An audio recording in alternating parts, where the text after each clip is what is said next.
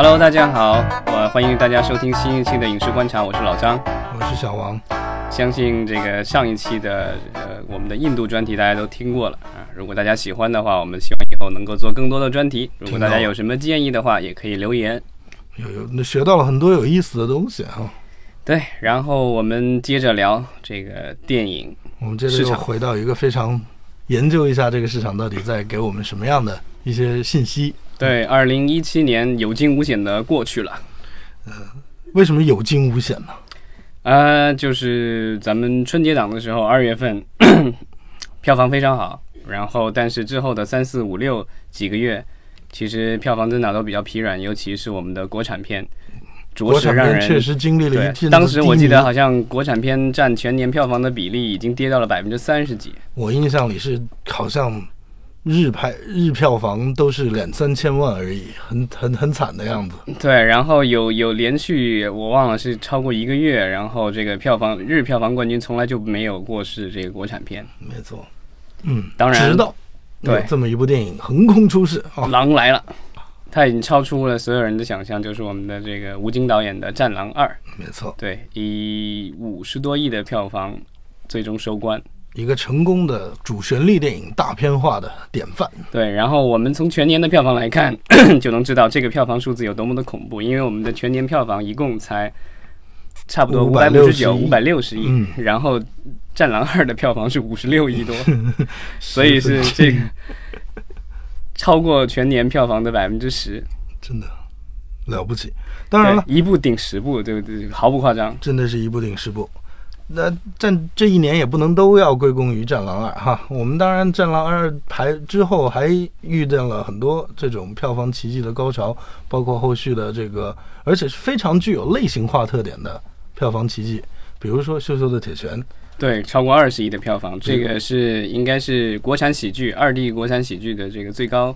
记录了，这二 D 国产喜剧最高纪录。然后之后又有在年末的时候，我们又看到了几对两部华谊的电影，两部华谊的电影。在就就真的在不久之前，大概十一、十二月的时候，华谊那个报表看出来都是电影没有收益，一个电影收入百分之七十多是来自于投资收益。对的，真是万万没想到，在年尾年末的时候给了大家如此重磅的一个。一个惊喜，也是一季市场里面需要的其实要说的电影就是《芳华》和《前任攻略三》。没错，对这两部电影已经双双过了十亿。然后呃，《芳华》可能现在票房已经基本上每天的产出已经很少了，但是《前任攻略三》还是在这个前两位、前三位的这样的位置。然后基本上已经奔着二十亿去了。是的，当然了，在刚刚过去的这个周末，有一部新的比较强新的对手，面临着《前任三》，就是《勇敢者的游戏》。它上映的首日之后，呃，单日票房超过了八千万，所以它现在排片已经打，呃，压过了《前任三》。我们再看它后面的表现如何。呃，但无论如何，作为一部投资据说只有三千万左右的国产爱情喜剧来说，这个已经是很了不起的一个成绩了。虽然这是一个第三部，但是我们知道。前两部的票房其实挺一般的，第一部好像一亿多吧，第二部两亿多，两亿多。对，按照那个增长速度的话，这一部不是说到五亿已经很很厉害了，结果直奔二十亿。没错，也搞不明白为什么忽然有这么多人有前任了，是不是？这个社会越来越自由，大家的感情生活也是越来越丰富嘛。我倒是觉得，可能人现在谈恋爱都更早了一点。你想啊，所以一个年轻的大概不到二十岁的人，已经有很多个前任了。好吧，但是这个其实都不是最重要的新闻。对于这个好莱坞的电影公司和电影公司的那些老板们来说，最让他们震惊的消息就是《星球大战八》居然不是 《前任攻略三》的对手，而且不是差了一星半点儿。没错，当天票房区别大概是三倍左右吧。就是说，呃，《前前任攻略三》已经上映一周了，然后遇上了《星球大战八》，结果在《星球大战八》上映的第一天。它的票房还不如《前任攻略三》的一半。没错，而且它的这个排片优势是有的。在第一天《星球大战》上映的时候，并不少，之后排片就连续下滑，然后第二周跌幅非常大，然后现在呃已经上映两周了吧，然后才两亿多的票房，然后现在日票房已经很少了，基本上好像要过三亿都已经很困难，很困难。对对，这个是《星球大战》系列在中国大陆我觉得市场的一一次惨败吧，因为。第七部的时候，当时我们聊过有八亿多的票房，然后外传这个《侠盗一号》有四亿多，也还算侠盗一号》里面也有两位中国演员，也都是对。然后，但是这一部正传的第八部票房不到三亿，这个我觉得。呃，有可能迪士尼中国的内部需要做一些问责了。你觉得问责与否，我们先抛开不说，你依然觉得科幻这个类型在中国是有市场的吗？对啊，就是科幻片还是有市场的。我相信，如果《阿凡达二》在上映的时候，在中国肯定又是这个掀起新一轮的票房风暴。火爆，好，我们去看一下。对，但是《星球大战八》不行，在国内其实。倒也不是那么令人也说意外，但是也不是那么令人意外，因为其实这一部的话，比第七部在全球范围内，包括在北美，其实票房都不如第七部。没错，口碑也貌似并没有对。然后呃，在烂番茄上，就是呃，评论家的评论好像一直都很正面，都七分八分什么的，就挺高的。但是在那个就是烂番茄上的这个观众普通观众的评分指数，好像已经跌破了百分之五十了。嗯，就是说有超过一半的观众不喜欢这电影。是的。这对于一部大的 IP 电影来说是很沉重的打击。对，但是在中国国内的这个，就在咱们中国市场的口碑好像比这个还差，就很多观众都不喜欢，然后认为电影太长了。嗯，当然我到现在还没看了，我到现在也没有找到机会和意愿去看呢。对，但是这个已经很能说明问题了，就是这样一部鸿篇巨制的科幻电影，我通常来说我对科幻电影还是比较有兴趣，但是对星战。电影来说，怎么说？因为我看第第第七部的时候已经挺失望了，当时，然后所以这个第八部也让我提不起兴趣。你所说的第七部不是《侠盗一号》对吧？第就是第七部。我倒没觉得他有什么失望的，他跟他在我们最早看到的第那个《星球大战》故事结构内容。和 这个对啊，就没有什么惊喜啊，几乎一样，没有什么惊喜啊，所以你不觉得它有什么啊？对啊，虽然超了自己一把，虽然就是大 IP，然后也是大制作，两亿多快三亿美元的制作，但是我自己感觉并没有对它有什么特别的期期待了。现在就是对这个系列，好吧，我们这个就不多说了。然后其实我们可以再看一下这个引进片的这个在国内这个上一年的数据，一七年的话，内地是总共引进了八十九部。这个引进片，嗯，相比去年数量保持啊平持平，好像我印象当中可能少了一点，因为去年我印象当中是九十几部，过了九十部，因为呃去年年底的时候，因为这个票房真的是特别糟糕，就其实前年了，一六年年一六年年底的时候，他们就放开了一个月。放水放水了一些，然后最去一六年的十二月上了好几部批片，对的，然后包括也有分账片这种剧情类的电影上映，是。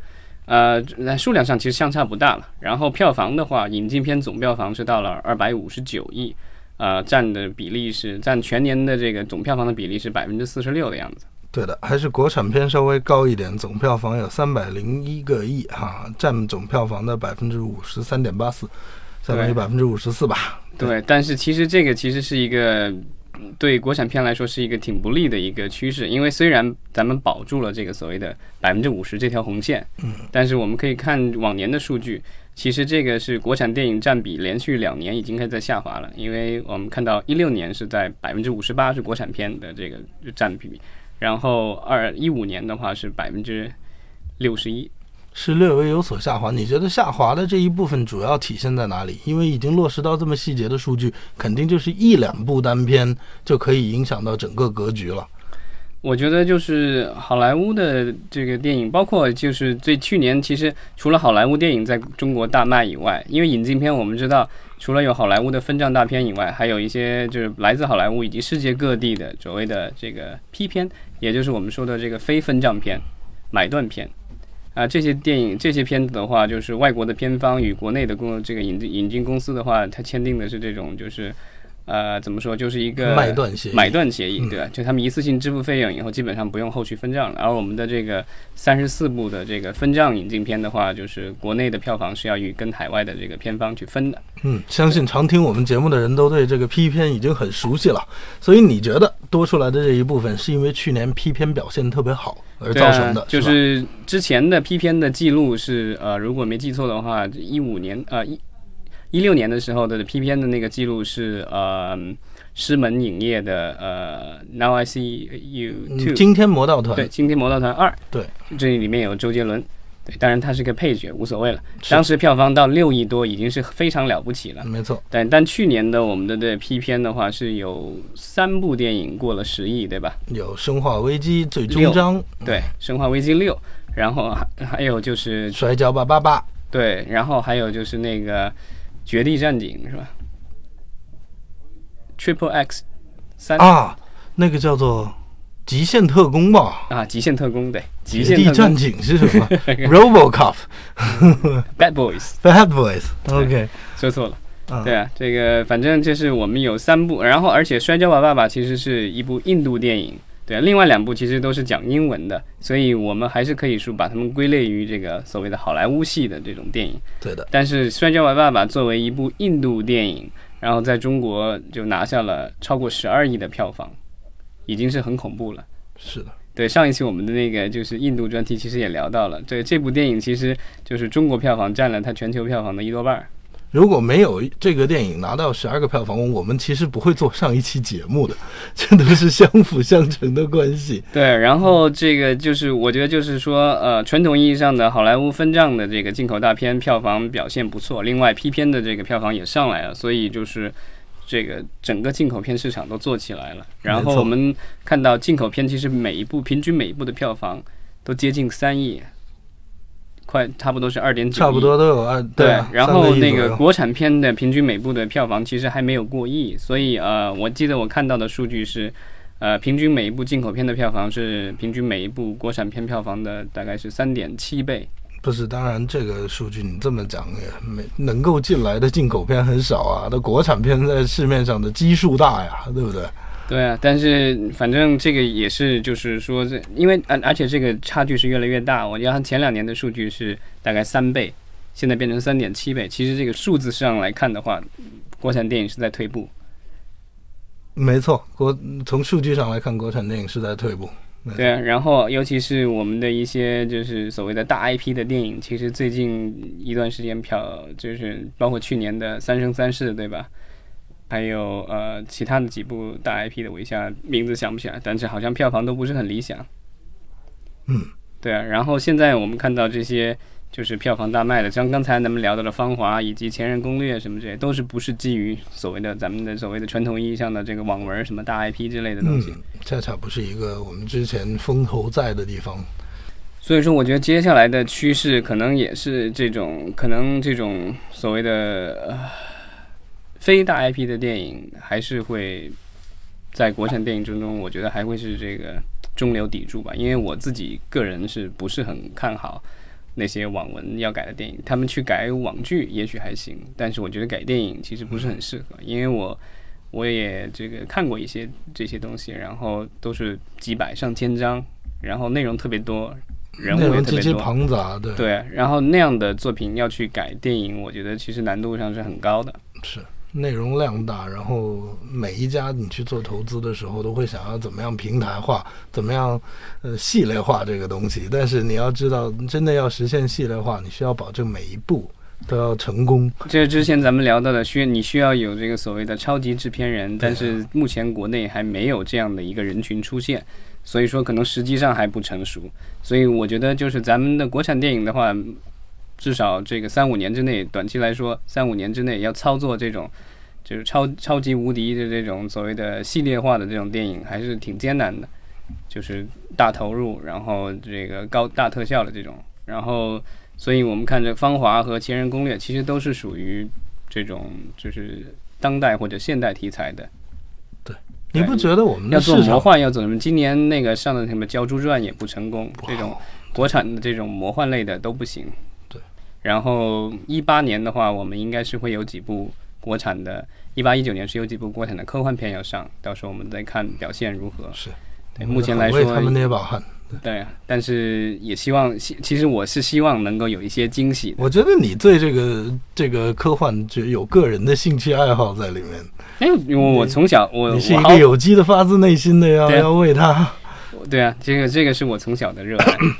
我恰恰观察到的未来的一个趋势是，我们的观众在细分，这就是为什么我们现在所有的这种成功案例，都是来自于小型公司的一个类型化的尝试，而不是基于某个已有 IP 和数据运作上的尝试的成功，都是单一类型里面做出来的个个个体的品牌。我们在过去一年看到，比如说像博纳春秋影业这种国产呃这种叫做主旋律大片化，对吧？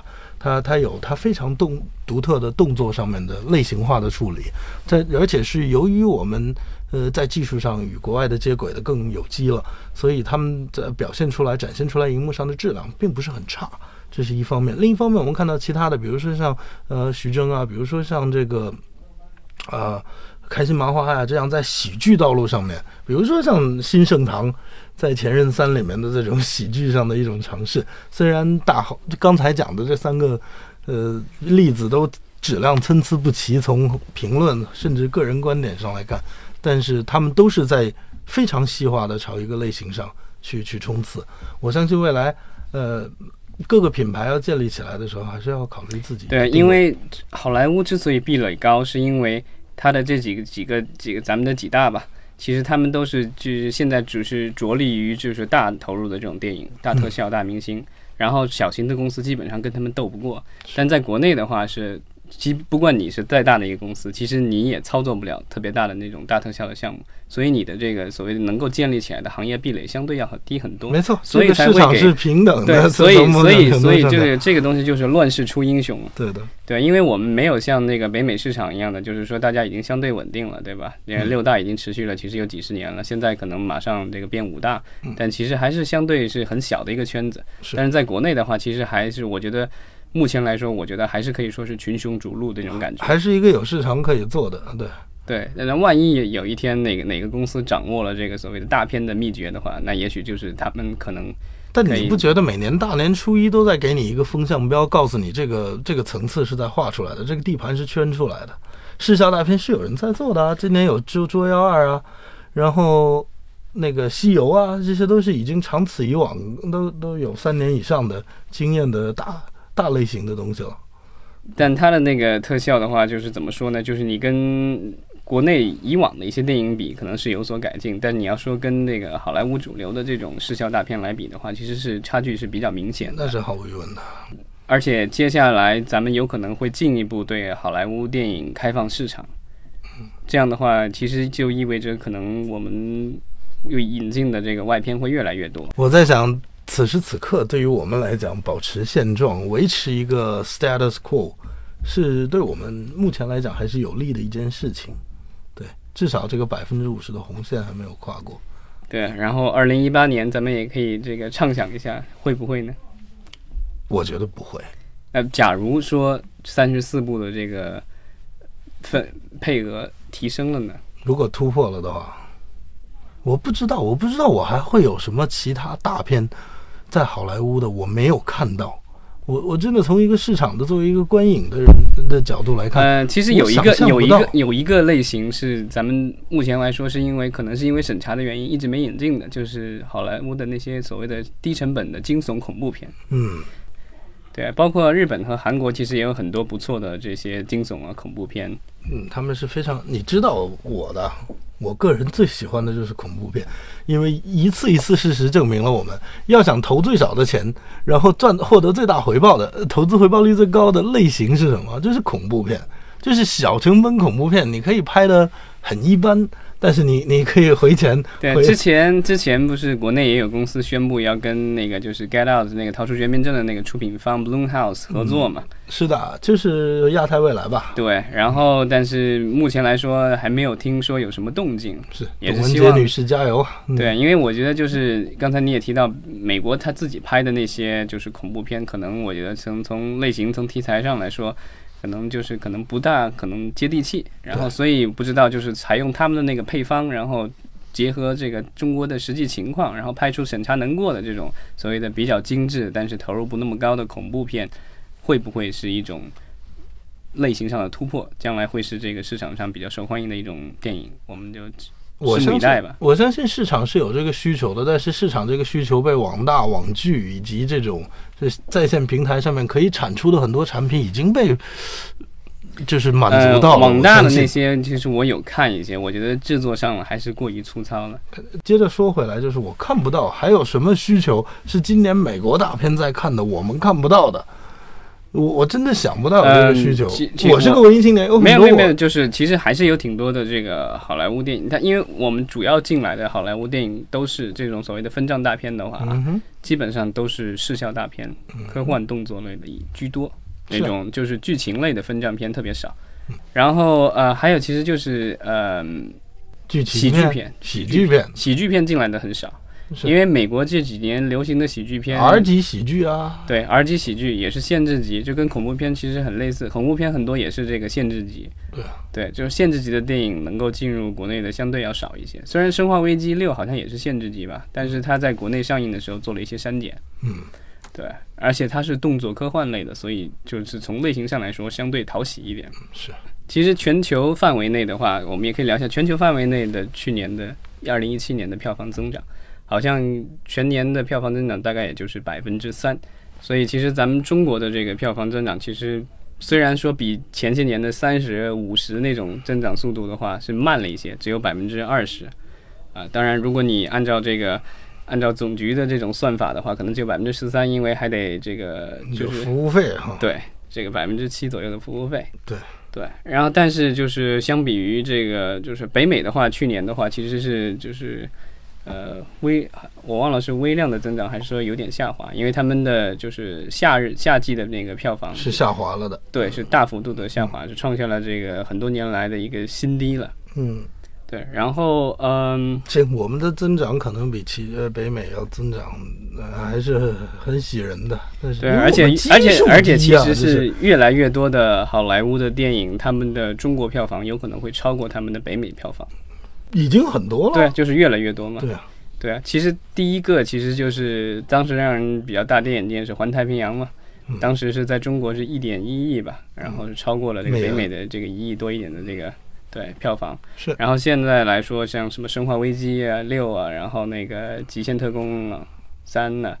然后这些其实包括像刚才咱们调的那个 Coco，Coco 叫什么？寻梦环游记。对，那些这些电影，就不管是真人电影还是动画电影，就是都出现了所谓的中国票房超过北美票房。对，而且将来西方不亮，东方亮，其实也没有，他们东西方都亮，只不过东方更亮一点。对，但其实从收益上来说，其实有可能北美也不会差太多，因为北美的那个就是片方从票房里拿到的比例会比较高。是的。对，因为之前咱们也聊过，像《星球大战八》这种电影的话，可以拿到百分之六十多、百分之七十的票房。然后一般的，是因为他们自己比较强势嘛。对，一般的电影没有，一般的电影也是百分之五十到百分之五十五左右。所以这个肯定，这样咱们的进口分账片才给百分之二十五。这样的话，就即便是比如说咱们在 Coco 那个《寻梦环游记》上，就是比北美多了个什么一两千万美元的那个票房，但是就是总体分账起来的话，那还是在北美更划算。对，那是毫无疑问。对，然后去年的这个咱们的去年还有六大，今年还有没有六大不知道。但是六大的全球的这个票房的话，也是创了诸多的记录了。有三家的这个全年票房，其实全球的全年票房都超过了五十亿美元。呃，第一名是迪士尼吧，然后后面的是华纳和环球。环球。对，然后这个垫底的这个毫无疑问又是派拉蒙了。为什么毫无疑问？已经好，已经已经对，已已经已经好，已经有有好几年了，好像是。对，然后在北美市场的话，派拉蒙的排名就更加让人担忧了。他好像已经连续好几次已经跌到这个第七位了，因为他已经低于师门了。已经第六、第七名的队友挤到前面来了。对啊，就是被已经被这个师门所谓的 mini major 给超过了。嗯。我相信一八年肯定是有更多的这个大片要上映，然后我们的这个国产电影肯定也是，反正也是卯足了劲准备好了要打硬仗。那是毫无疑问的，我相信一八年会有更多好的作品出来，会有更多就更进。我特别看好即将到来的二零一八年。对，反正就是硬件我们的已经没有问题了，这个咱们已经在去年已经成功的突破了全国突破了五万块屏幕，对，成为了这个。毫无疑问的全球第一，对吧？没错，此时此刻你是一个中国人，在任何一个地方，当然你太偏僻的三四线、四五线城市其实都有了，可能更多的就是广大的农村地区看电影还是稍微麻烦一点的。对，基本上县城都差不多普及到五六万块钱呃屏幕啦，开玩笑呢。你现在想去看电影没那么难了，真的这个市场。但咱们之前就是按照这个人口比例算过嘛。就是如果咱们要达到北美的那个人均屏幕数的话，可能得要十来万块屏幕才够。我们的习大大号召二零年先把那个什么贫困人口消灭掉啊，这是再说啊，对不对？二零二零年也是现在很多的这个这各种。